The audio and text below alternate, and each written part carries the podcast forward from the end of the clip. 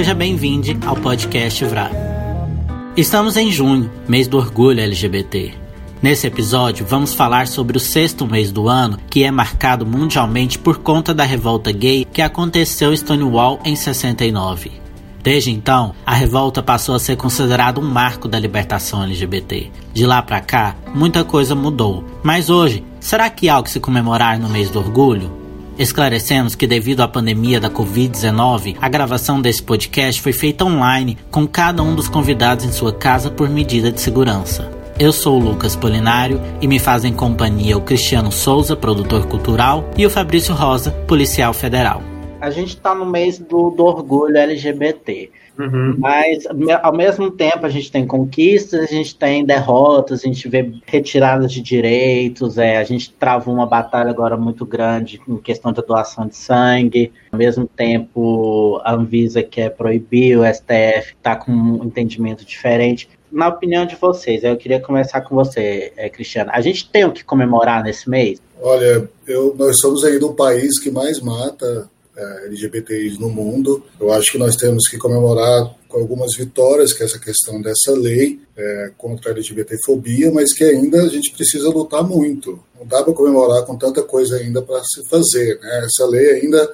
ela não é uma lei efetiva, precisa de mais delegacias especializadas, precisa de mais gente treinada, mais policiais treinados, mais pessoas preparadas para fazer essa lei funcionar e que essa lei também seja mais concisa e direta, para que as pessoas possam também ter coragem de denunciar. Então, eu acho que a lei foi uma grande conquista, que é importante, mas nós temos que brigar muito ainda. Não tem nada para comemorar e a gente precisa lutar para que as pessoas é, conheçam mais a história LGBTI, conheçam mais as necessidades dos nossos direitos, para que a gente possa comemorar de verdade no futuro, é, lutando contra esse governo fascista, contra essas pessoas preconceituosas, com essas pessoas aí próximas que a gente entendeu que apoiam todo esse preconceito. Então não tem nada para comemorar. Nós precisamos ainda é, lutar e ter essa consciência que não não podemos ficar aí de braços cruzados e, precisamos lutar para que a gente possa ter nosso orgulho celebrado de forma plena.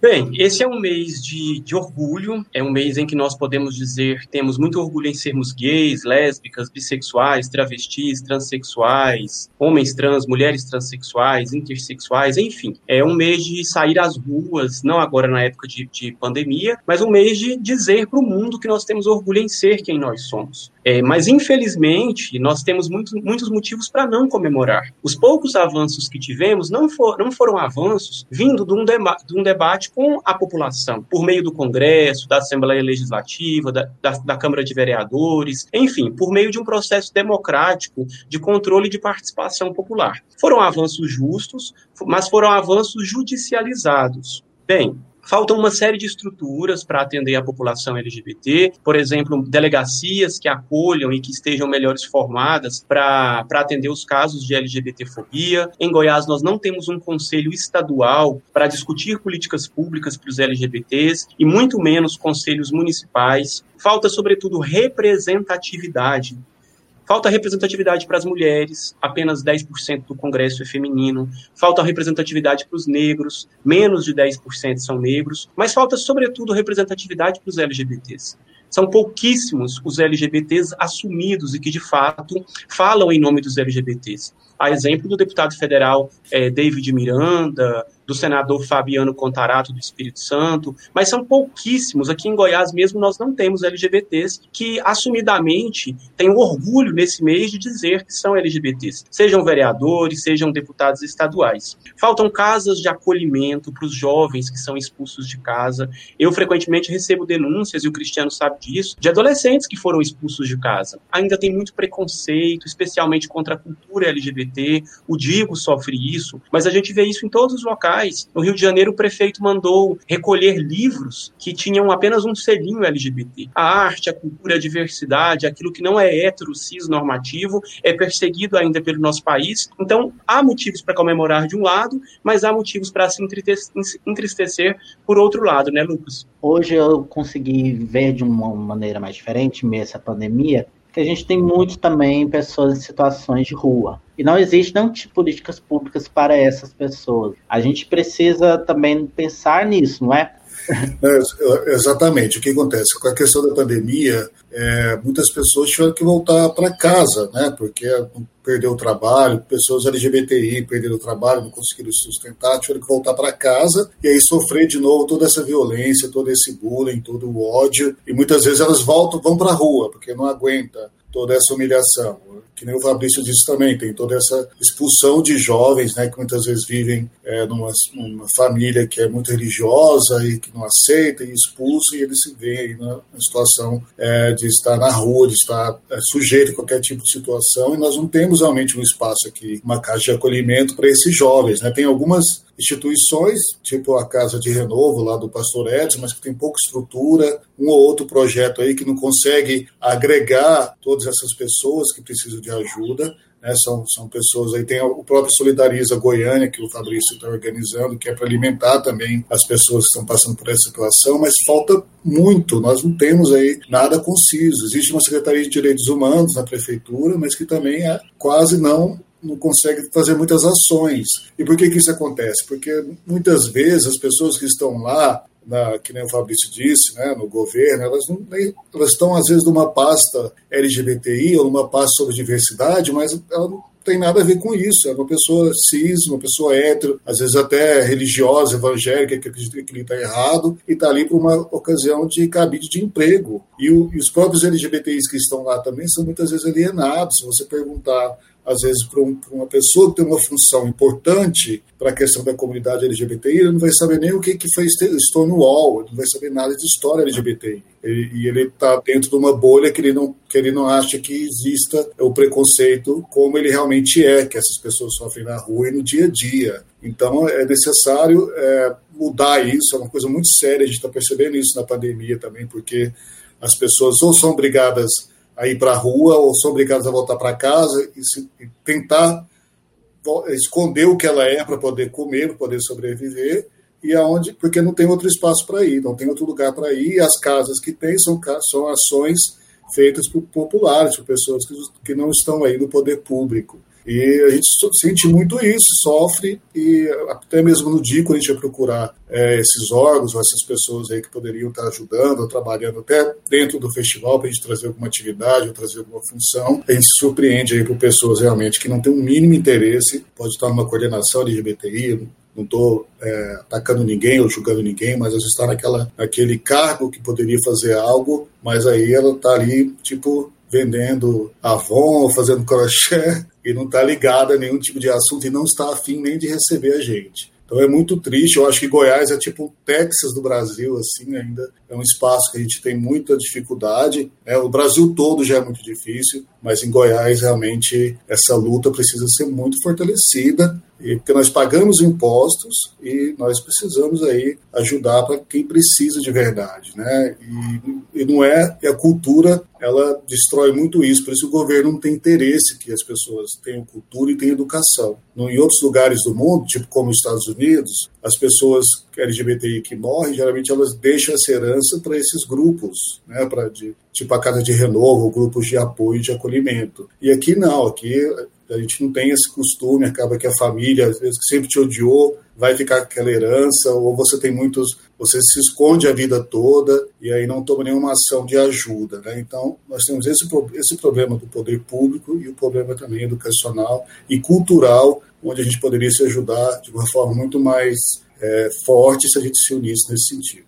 Eu acho que a situação da população de rua no Brasil é um sintoma do nosso fracasso enquanto sociedade. Eu quero retomar uma das pesquisas mais importantes que existem no país, que é a PNAD 2019. É a Pesquisa Nacional por Amostragem Domiciliar. PNAD 2019, eu convido você que está nos assistindo, ela diz que 104 milhões de brasileiros vivem com até 450 reais por mês. Desses 104 milhões, 15 milhões vivem com até 120 reais por mês. Então, nós estamos falando é, quando a gente fala de situação de rua, de uma população profundamente miserável, que é fruto da desigualdade perversa, do fosso social, do abismo social que nós estamos acostumados a viver. Esse é um elemento.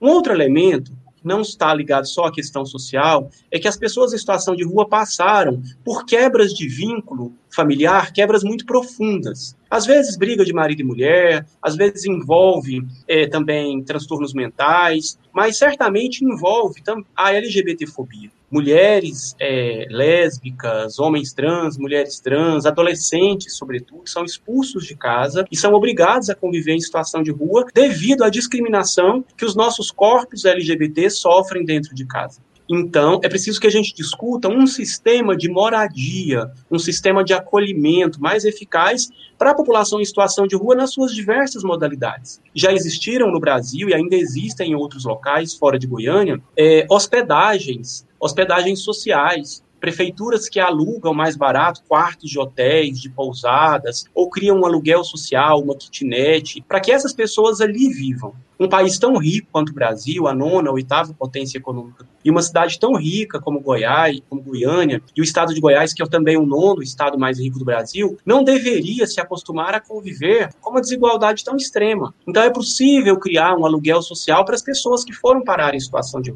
Aqui em Goiânia nós temos a casa de acolhida no setor Campinas, uma outra no setor sul, mas são terríveis, violentas. É, ali dentro acontece suicídio, várias formas de violência, é um lugar sujo, com higiene, com muita gente. Inclusive, nesse momento de pandemia, não deveria funcionar daquela forma.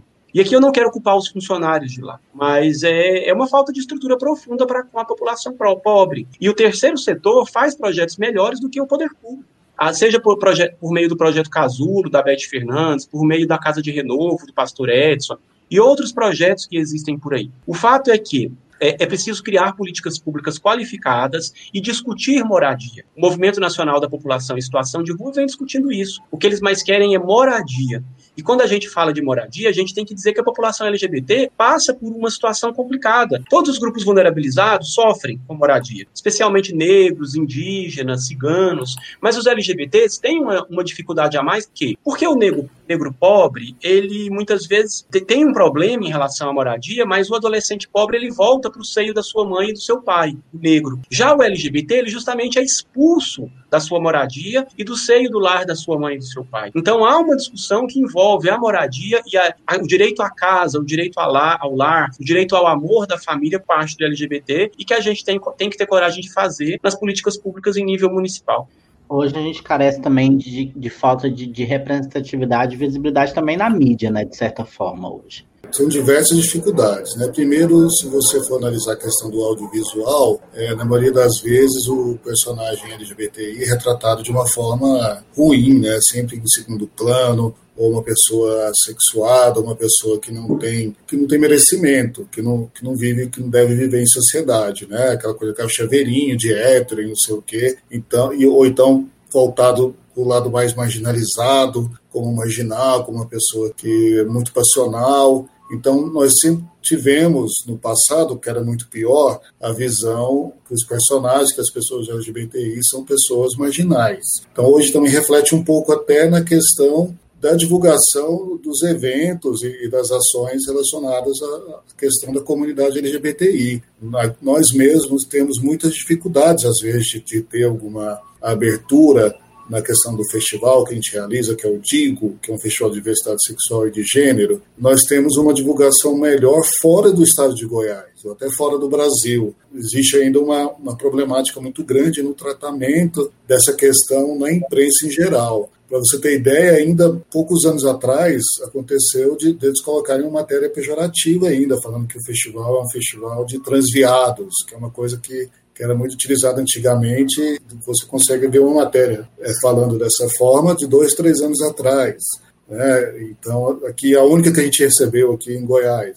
Então, é tudo levado para o lado muito pejorativo. A gente tem que brigar muito, porque é preciso saber por que, que não está sendo é, divulgado de forma correta. E eu acho que isso é um pouco dessa necessidade que eles têm de, tentar nos esconder, tentar até dizer que existe uma igualdade sem ser equidade na questão das mortes LGBTI, por exemplo, ou até agora o que, esse presidente está fazendo aí, querendo é, apagar esses números, diminuir esses números das mortes aí do Covid. Eu acho no, na questão do tratamento da, da questão LGBTI na imprensa é isso, é uma forma que, muitas vezes, de, de tentar nos derrubar, tentar nos, nos rebaixar, tentar nos esconder, e a gente tem que brigar por isso. Por isso que o Digo existe, para a gente conseguir mostrar um pouco através do audiovisual, através do cinema, que nós somos como qualquer outras pessoas, que nós temos aí necessidades que nós podemos aprender também com essa questão do audiovisual e que é, esses assuntos têm que ser tratados e discutidos também na imprensa em qualquer lugar. E, e nos filmes também é refletido como nós realmente somos, como pessoas normais, sem ser pessoas estereotipadas. Para quem não conhece o Digo, conta para quem estiver acompanhando o que, que é o Digo.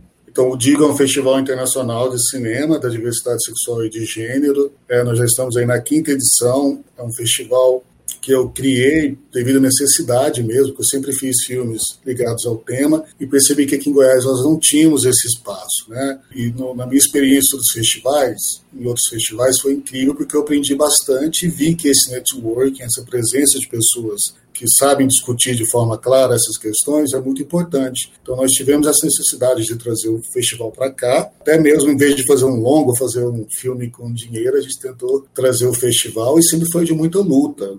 Para conseguir o local já é difícil, para conseguir o fomento é muito mais, mas nós estamos lutando. Para vocês terem ideia, no primeiro edital que nós tentamos, eles disseram que não existiam gays em Goiás e que, no, que se eu quisesse fazer alguma, alguma proposta de mídia, tinha que ser tipo no Facebook da sauna, porque eu tinha pedido para fazer outdoor, também anúncio nos ônibus. Eles disseram que não, porque ninguém quer saber disso, não existem gays em Goiás e tem que fazer essa mídia na, no Facebook de uma, de uma sauna. Colocaram isso lá, né?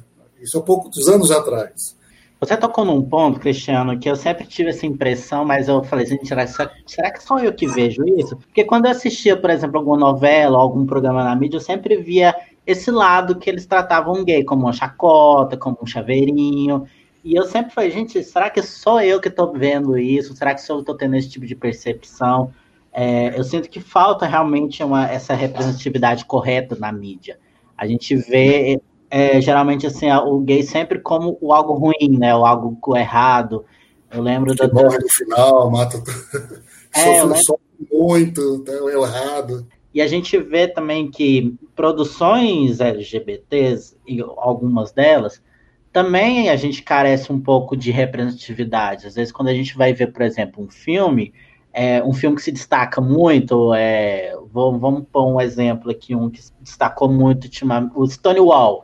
É um filme protagonista chave ali é um rapaz branco, cis, heteronormativo, bem sim, bem aquele padrãozinho, o, o clichê. Então a gente sente que, que, até mesmo em algumas produções falta um pouco dessa representatividade. Não, é isso mesmo, porque muitas vezes a gente recebe isso, a gente recebeu mais de 500 inscrições esse ano no Digo, Felizmente, todos com tema LGBTI, porque antes recebia 600, mas a metade não falava sobre isso. E acontece muitas vezes os realizadores serem pessoas cis, né, héteros cis, e escrever uma narrativa errada, às vezes tentando aí agregar esse, esse, assunto, mas de uma forma errada. E essa questão incomoda muito, essa questão dessa representatividade, né? porque antes é, o interesse era sempre mostrar o, o, personagem como um personagem mau. A primeira vez que numa novela que existia um personagem LGBT foi na novela Rebu, em 73, e era um personagem que passional, que matou, o, acho que o marido da, da esposa ou a esposa do, do amante com forma de ódio, né? E hoje a gente está vendo aí numa reprise da novela das nove um personagem, exatamente está dizendo aqui, que é não tem nada errado ser feminado, a gente também tem que ser representado dessa forma, mas que leva um pouco para esse lado negativo de ficar sempre bajulando, né? Ser chaveirinho. Então é muito triste você ver isso, né? É, eu vejo que a gente sempre foi, foi visto dessa forma. Hoje o, o filme de maior bilheteria é o filme lá do Paulo Gustavo, né? Mas é porque é um pouco disso, que aquele Minha Mãe, uma peça, que é um pouco disso do ator vestir de, de mulher, mas ser palhaça, ser palhaço, então a questão dele vestir de mulher não incomoda, porque é um palhaço, de certa forma, né? Tá fazendo uma comédia ali. Então é isso que a, que a família brasileira aceita, né? E é isso que a gente tem que combater e tem que exigir. Eu queria chamar a atenção de, de, um, de um elemento que que complementam o que você disse, além das produções, aquilo que a gente vê na TV, né, além do filme, da série, mas só complementando. Sim. O jornalismo, o futebol. Olha só, casos de Goiás. O jornalista Luiz Gama, na rádio, na verdade, mas estava sendo transmitido na, na internet. O jornalista Luiz Gama diz que o Matheus Ribeiro chegou onde chegou, e aí eu peço permissão para usar o que ele tinha usado, chegou onde, onde chegou porque ele estava queimando a rosquinha, porque ele tinha orgulho de queimar a rosquinha. Então a gente é obrigado a conviver com esse tipo de opinião ainda de jornalistas, especialmente no campo esportivo. Certa vez eu ouvi, eu não estou falando de outra de outra pessoa, não. Eu ouvi o senador por Goiás, o Cajuru, falar que o Oloares era pedófilo falar que ele era pedófilo, Sim. então, repetindo o que o, algumas pessoas maldosas, é, o senso comum de alguns diz, tentando confundir pedofilia com homossexualidade. Então a gente ainda vê isso no futebol, torcidas organizadas chamando determinado juiz de viado, ou determinado jogador do time adversário de viado, como se ser viado fosse algo menor, algo vergonhoso, algo risível, algo que, que fosse ruim. Né? Então, o, o hétero, o cis, muitas vezes ele coloca o termo viado nesse, nesse lugar, de que é, é ruim, sabe? É feio, é vergonhoso. E, e para mim, é a utilização desse termo e os seus sinônimos que é o autorizador da violência. É quando você coloca o viado, o baitola, a travesti nesse lugar, você está autorizando a violência, que é o com que eu mais lido na Associação de Policiais LGBTs. E uma última questão que está na TV, que está na rádio, a, a, reiteração de uso de termos preconceituosos. O travesti, o travecão, a opção sexual, como se nós tivéssemos optado por sermos gays, lésbicas, transexuais. O homossexualismo, quando já tem 30 anos que a OMS declarou que a homossexualidade não é uma doença. Enfim, é preciso que os cursos de jornalismo sejam qualificados, os cursos de comunicação, de radialismo, sejam qualificados por uma discussão das nossas identidades, das nossas orientações, e tomara que as próximas gerações consigam fazer isso, né, Lucas e Cristiano? Eu recentemente tive um colega que sofreu homofobia na rua e acionar a polícia, eles se recusaram a atender a ocorrência por homofobia e registrar como furto. Aí a gente não tem estatística, não tem nada, não tem. Então, assim, para o governo falar assim, ah, não existe homofobia em Goiás, não, até como o Cristiano disse, o governo fala que em Goiás não tem gay, né? Como, como fazer com isso? Como lidar com isso? Como tentar fazer, por exemplo, conseguir registrar um boletim de ocorrência? É algo difícil aqui ainda. Ainda é difícil, infelizmente. Ainda mais em tempos de pandemia, que a, as delegacias hoje estão querendo atender só casos extremamente urgentes. Esse tipo de ocorrência eles nem sequer estão querendo atender durante a pandemia. Com certeza, Lucas existe uma rede de policiais LGBTs chamada RENOSP, Rede Nacional de Operadores de Segurança Pública LGBT. Nós temos um site, Facebook, Instagram, nós estamos todos os dias postando casos de violência. É uma rede com mais de 200 policiais do Brasil e nós, na nossa vida fora da polícia, fora do nosso trabalho, a gente se coloca à disposição para acolher e para auxiliar LGBTs em geral a denunciarem. Muitas das vezes nós acompanhamos até a delegacia, até a defensoria, até o Ministério Público. A gente quer incentivar, quer, quer encorajar as pessoas a denunciarem. Porque muitas das vezes nós criticamos de o governo não ter diagnósticos, mas muitas das vezes os LGBTs não ligam sem. Quando a gente disca sem e fala que você sofreu homofobia, transfobia, isso fica registrado ali. Muitas das vezes não vai até a delegacia. Então a gente quer se colocar à disposição para colaborar com isso. Essa rede nasceu para enfrentar a LGBTfobia institucional, que é quando nós policiais sofremos homofobia, transfobia, lesbofobia dentro da polícia. E isso acontece com certa frequência. Lésbicas que não são promovidas, gays que são são transferidos para outros locais distantes apenas por ser gay, equipes policiais que não querem dividir a viatura com alguém porque é transexual.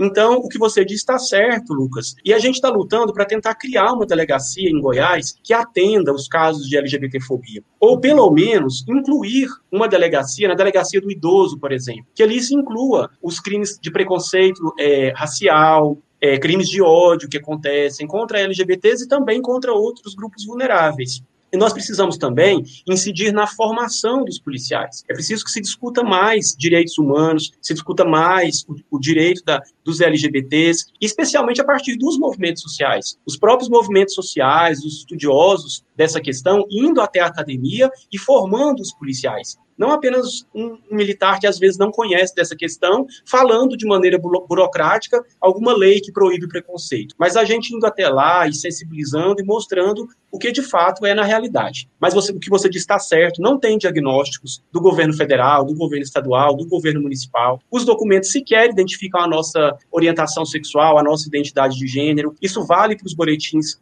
é, de ocorrência policial. Então a gente precisa se unir para modificar essa realidade. Normalmente, o mês de julho ele acontece em alguns estados as paradas as paradas de LGBTs. Por exemplo, São Paulo era em julho, mas devido à pandemia foi adiado aqui em Goiânia, se eu não me engano, em outubro, eu não me recordo a data correta. Mas a gente sente também que durante esses eventos LGBT, eventos LGBTs, como por exemplo acontece também aqui em Goiânia, um ali no CEPAL do Setor Sul, é, eventos voltados à comunidade LGBT como um todo, carece de segurança. A gente sente que falta. A polícia parece que não quer fornecer a segurança para esses eventos. Eu não sei se o Cristiano já notou isso em algum evento que ele que ele teve. Parece que não tem. A, a gente é, tá ali jogado sem nada. Não, você está certo. Assim, eu digo, o Fabrício vai dizer muito melhor sobre isso, mas um exemplo, por exemplo, para conseguir, às vezes, uma, um aparato policial em algum momento ou outro, eu peço para o Fabrício, que acaba nos, nos, ajudando nisso aí. Graças a Deus existe ele que, que colabora. Por quê? Porque realmente eles não aparecem. Né? Se a gente pedir fazer um ofício e, e solicitar essa ajuda, ou de forma formal, muitas vezes ele não é nem recebido. Então a gente tem que pedir para a Renosp mesmo nos ajudar, encaminhar para as pessoas certas, para a gente ter uma comprovação que foi entregue para ter essa questão do policiamento. É uma necessidade, eu acho que a, questão do policiamento nas paradas acontece, mas aí é aquela coisa que nós estamos falando sobre a questão do treinamento dos policiais e toda essa questão que a gente sofre com a, a, que você disse mesmo sobre criar esse boletim de ocorrência junto à, à, polícia, muitas vezes não quer seguir essa ordem do Supremo, né? Você tem que ir com o advogado, você tem que brigar tipo ir na Renosp ou em qualquer outra instituição para poder ter, para você ter é, a possibilidade de, de se defender, né, de, de correr atrás de algo que você tem direito. Então, existe sim, eu acho que a gente tem que, que buscar sempre essas informações, né? Eu digo sempre que um não, pelo menos eu tenho que ter por escrito, a gente tem que saber por que estão negando e tem que cobrar, porque nós pagamos impostos, então uma parada tem que ter segurança policial sim, Bem, Lucas, olha só. É, os eventos, né? E eu, tanto eu quanto o Cristiano colaboramos para a construção das paradas, da parada LGBT. Há alguns anos nós estamos nessa luta, né, Cris? São eventos grandes, carecem de uma estrutura melhor, para atender melhor o nosso público. A última parada, com certeza, tinha mais de 150 mil pessoas. É, a polícia tem uma dificuldade, sim, de estrutura em todos os eventos, mas nós percebemos um tratamento diferenciado por parte de todo o poder público. Isso inclui a polícia. Por exemplo, é mais difícil conseguir banheiro químico para parada LGBT, e aí se tiver um evento religioso na praça cívica, eles conseguem três vezes mais banheiro químico do que a gente, ou às vezes nós nem conseguimos e eles conseguem. É mais difícil conseguir palco, é mais difícil conseguir tenda. Então toda a estrutura para os eventos LGBTs é muito mais dificultada. E dentro da segurança pública não é diferente. Nós percebemos, sim, por parte de uma parcela dos policiais, eu não vou dizer que são todos, mas uma parcela de policiais, há posturas homofóbicas, transfóbicas, já desde as reuniões, porque nós fazemos uma série de reuniões preparatórias para a parada. Então, existem posturas, você vê pela fala, posturas que não aceitam a construção social, a participação popular dentro da segurança pública. E nessa participação popular inclui os LGBTs. Nós somos 10, 15% da população, nós pagamos nossos, nossos impostos e a gente tem o direito de ver revertido esse imposto também em coisas que nos agradam, em lazer, em cultura, porque a parada LGBT não é uma festa, como alguns acham. A parada LGBT é um momento de ativismo político, de cultura LGBTs, onde as, onde as drag queens se apresentam, é um momento da performance máxima, do clímax, das pessoas que treinaram durante um ano, sua música, sua dança, sua arte. Então, porque outras artes podem estar na rua e a nossa arte sexo diversa não pode estar na rua? Então, é, não vou dizer que é toda a instituição, mas tem uma parcela, sim, que age com homofobia e com transfobia. Por que isso? Porque a figura do policial, e a gente tem que mudar isso. Ela é construída dentro daquele mito do macho, do cara que usa armas de fogo, que é forte, que é essa, essa cultura da belicosidade, do armamento, da guerra. E aí esse, esse arquétipo do policial é um arquétipo que não inclui a feminilidade. E as mulheres são vítimas disso, os LGBTs são vítimas disso internamente. Então é um arquétipo do cara que ele vai chegar na ocorrência e ele vai agir com violência, com uso da força, quando na verdade ele tem que argumentar, ele tem que dialogar, ele tem que fazer um controle muito mais de diálogo, de mediação de conflitos do que de uso da força. Então a gente sonha com o dia, tanto eu, quanto o Cris, quanto os organizadores da parada, em que a polícia vá para a parada com orgulho. O Cris já, já foi, eu também já fui em paradas nos Estados Unidos, que os policiais uniformizados saem de mão dada com as viaturas de mão dada, viatura pintada de símbolos LGBTs, os policiais de mão dada, e vão junto na parada. Eles não estão ali só para garantir segurança. Eles estão ali para dizer que as agências policiais, que as corporações também têm orgulho de serem LGBTs. Eu já vi isso no Canadá, na Espanha, Portugal, nos Estados Unidos, e a gente está lutando para que isso aconteça aqui no Brasil também. Eu sinto que às vezes a parada do orgulho é até criminalizada pela própria comunidade. Já vi muitos LGBTs condenando, falando, ah, parada taria, a parada é um, é um lugar errado. Tipo de discurso vindo de pessoas, por exemplo, da própria comunidade. Realmente a gente tem muitos problemas relacionados a isso, né? Quero começar com o exemplo aí do Jean Willis, que é uma pessoa que sempre lutou pela questão LGBTI, que tem um discurso maravilhoso aí no Congresso, uma pessoa que eu admiro muito e é um, é um grande martir, né? Foi um grande representante para a questão da comunidade. E aí teve que ir para fora, teve que ser exilado, até por causa dessas fake news, até por causa dessa questão que a gente está conversando toda aqui. E muito, muito LGBT não gosta do Jean Willis, eu acho, acredita nas fake news. Então acaba toda a comunidade, como todo humano, existem essas pessoas realmente que acabam sendo maldosas, que não entendem muito essa questão dessa necessidade de discussão, que não tem esse aprofundamento, né? Existe também o LGBTI burro, né? Vamos falar assim. Aí nós estamos sendo polêmicos. Existe também os burros que não entendem que a parada aí é um espaço não só de festa, mas para dizer que nós estamos aqui. E a festa é necessária, sim. É a parada do Brasil, como o Fabrício falou, é uma coisa única também, porque aqui a gente faz festa, lá eles, eles se organizam, mas acaba sendo uma coisa mais demonstrativa, mas aqui é o nosso Brasil, a de São Paulo é a maior do mundo, justamente porque essa questão da festa é importante, é o nosso reflexo ali, e tem que ter esse espaço para todo mundo, é o espaço ali de acontecer, das coisas acontecerem. Muitas vezes as pessoas acham que, é, que ela é, acaba sendo um pouco demais, mas é porque nós estamos repreendidos, estamos, as pessoas ficam presas aí o, o ano todo esperando para a parada, esperando esse momento de poder se divertir na rua, né? E aí acontece alguns excessos que as pessoas consideram, mas não, ali é aquele momento é específico mesmo de, de ter a parada, né? E, e receber todo mundo ali naquele instante. E é um espaço importante e eu fico realmente muito triste. Eu acho que o pior da, dessa questão da luta são essas pessoas que não entendem que a gente precisa se organizar, precisa de união, e são pessoas que não sabem nada sobre a questão da história LGBTI. Né? Na ditadura, as pessoas eram presas e mortas, assassinadas, porque eles diziam que nós éramos socialistas ou contra o governo. A gente está vivendo um pouco disso agora. Então, muita, não adianta querer passar o pano, achar que, que você vai se enquadrar naquele, naquela comunidade. Eu acho a questão do Matheus Ribeiro importante, a questão dele ter essa representatividade, mas eu gostaria que fosse mais. Eu acho que muitas vezes acaba esse negócio de passar o pano acaba sendo um pouco à frente das necessidades que nós precisamos discutir de verdade, entendeu? Eu, eu acho que as pessoas poderiam fazer muito mais do que isso. E é muito triste. Uma, uma pessoa LGBTI que voltou nesse monstro que nós estamos aí, realmente é uma pessoa que não se ama, que não ama os próximos, que realmente precisa de algum, de algum apoio aí, precisa aprender história, precisa de educação e é triste. Então eu, eu, apoio, eu acredito que a parada tem que existir sim, e esse preconceito todo aí realmente é uma forma de, de é, se destruir, né, de auto, de, de, se negar como ser humano e também é, ter empatia pelos outros. Se você não gosta, então não vai, não precisa querer destruir ou, ou falar que é uma, é uma ação realmente que não é importante.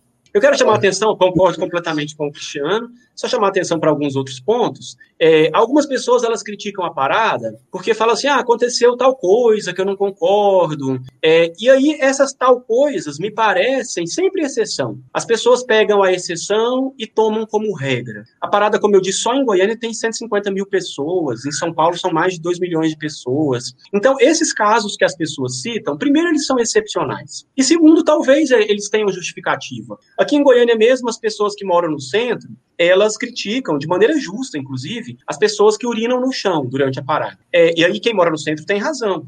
Só que também é preciso olhar que a prefeitura, o governo de Goiás, não, não atende a parada de maneira qualificada e não distribui banheiros químicos de maneira qualificada. E a parada ela não tem, quase não tem dinheiro particular. Os organizadores da parada não ganham dinheiro com a parada, ninguém fica rico, ninguém ganha nada com aquilo. Ali nós estamos por, por vontade de transformação política. Então, se o poder público não ajuda, como que os organizadores vão fazer? É, o Fabrício, o Cristiano, as ONGs que estão ali não têm dinheiro para comprar banheiro, que é caro, ou alugar banheiro e colocar nesses locais. Outro problema, ah, os corpos nus, as pessoas estão ali mostrando seio, mostrando a bunda. Mas isso não acontece no carnaval? Isso não acontece nas festas heterossexuais? Então, será que não é um discurso envolvido pelo seu preconceito para justificar o seu próprio preconceito? Outra questão, ah, mas as pessoas usam álcool, usam drogas. Primeiro que não são todas. E segundo que aqueles que usam, eles usam tal qual se usa nas, nas festas héteras, no carnaval, na rave, no Vila Mix, nas festas sertanejas.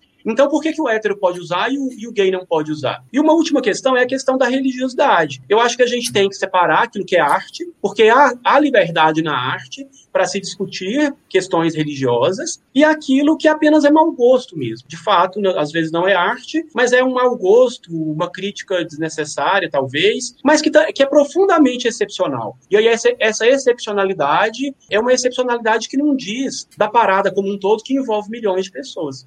Meninos, eu agradeço muito a participação de vocês, a colaboração. Acho que foi um bate-papo assim fantástico. Rendeu muito assuntos, a gente reflexões para a gente mesmo fazer, como a gente nós, como LGBTs, passação de pano até mesmo para artistas que falam bobrinha e a gente está ali rebolando a raba, dançando, dando streaming para pessoa que está com um discurso que não é legal. Acho que assim, esse foi um momento muito tranquilo. Muito obrigado a, a vocês. Eu quero agradecer o convite, né? É uma honra muito grande estar com vocês aqui, pessoas incríveis aí que eu admiro.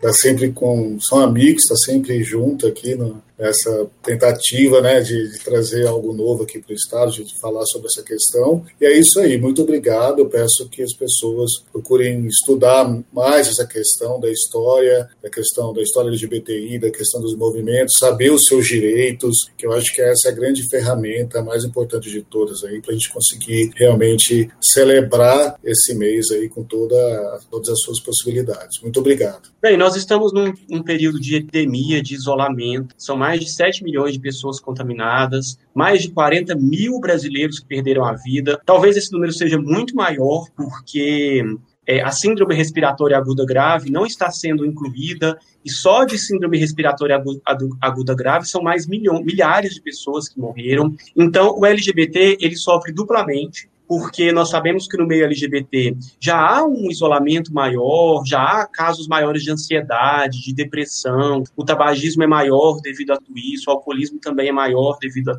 isso. Então, é, nós somos duplamente penalizados. Então, para você que é gay, que é lésbica, que é bissexual, que é travesti, que é transexual, então eu só posso deixar meu abraço generoso, minha acolhida e dizer que a gente tem que resistir, que a gente tem que resistir, inclusive, a essas práticas que se aproximam do fascismo, que estão ali fora fora, querem dizer que nós não podemos amar, que querem nos relegar a uma condição de subcidadania e dizer que o nosso afeto sim é válido, ele não é melhor do que o afeto dos heterossexuais, mas ele está na mesma altura do afeto dos heterossexuais e vamos derramar mais amor por esse mundo e o um multicolorido LGBT aqui em Goiânia para a gente fazer uma cidade mais respeitada e vamos dar representatividade nas próximas eleições. Vote em uma lésbica, vote em um gay, vote em uma travesti, vote em uma transexual e vamos mudar esse mundo.